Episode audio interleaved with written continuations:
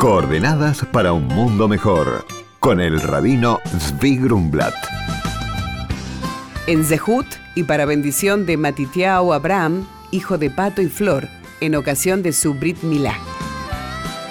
En el día de hoy, día del ayuno del 9 de Av, me disculpo por no saludarlos, porque hoy es un día de intenso duelo nacional del pueblo judío, donde ni siquiera uno puede saludar. Pero por el otro lado, es un día para una profunda reflexión, ya que el día de hoy es el causal de dos mil años de exilio y sufrimiento judío. El día de hoy fueron destruidos ambos templos de Jerusalén, lo que representa de alguna manera el lugar donde estaba la presencia de Dios revelada en la tierra.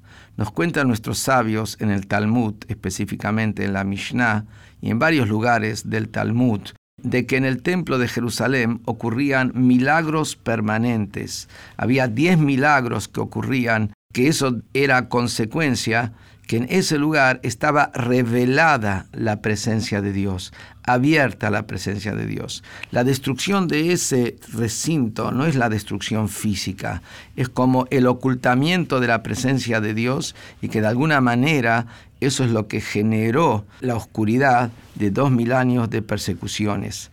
Lo que va a representar la reconstrucción del templo muy pronto en nuestros días, esperemos que sea en el mismo día de hoy, esto es el, que se vuelva a restaurar la presencia de Dios aquí en la tierra.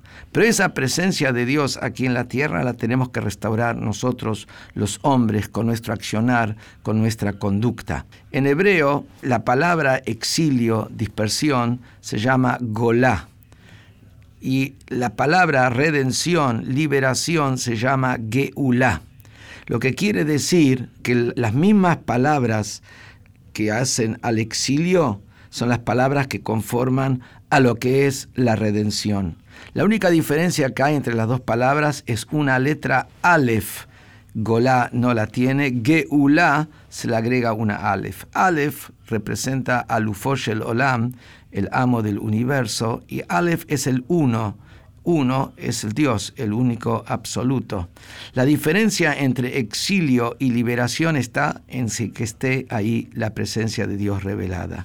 Pero como el objetivo de todo el exilio es que el hombre con su esfuerzo, con su conducta, a través de cumplir los mandatos de Dios, introduzca la presencia de Dios aquí en la tierra, sea ejemplo de espiritualidad, de, iluminación, de bondad, de honestidad, de pureza, etc., a través de eso transforma este exilio lo transforma en liberación. Por eso en el mismo día de hoy nos dice el Talmud que nació el Mesías. porque el mismo día de la destrucción nació el propio Mesías? Porque el núcleo del objetivo de la destrucción no es la destrucción y el exilio, el objetivo es llevar al mundo a su perfección. Esperemos que con las acciones de cada uno, especialmente en el día de hoy, que hacemos un llamado especial a que después del mediodía todos los hombres coloquen los tefilim, que todos den hoy caridad, acá en manera adicional a todo el resto de los días del año, que hoy haya actitudes de bondad desinteresada, con todos estos actos esperamos y estamos seguros, de acuerdo a las señales, porque ya estamos en el final de todos los tiempos en lo que se refiere a la llegada del Mashiach, que ya tenga lugar y tengamos el consuelo total del pueblo judío y del mundo entero para que el mundo llegue a ser un mundo ideal y completo que sea esto ya en el día de hoy. Hola Rabino, soy Carla de la ciudad de Córdoba. Hace un tiempo visité Israel por primera vez y recé en el Muro de los Lamentos. ¿Era esa pared una parte del templo sagrado? Hola Carla. El Muro de los Lamentos, también conocido como el Muro Occidental, es una parte de la muralla que rodeaba el Gran Templo. Para ser más exactos, la pared occidental, tal como dice su nombre.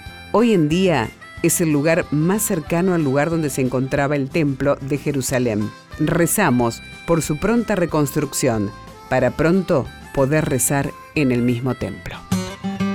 Por consultas al rabino pueden escribirnos a coordenadas.jabad.org.ar.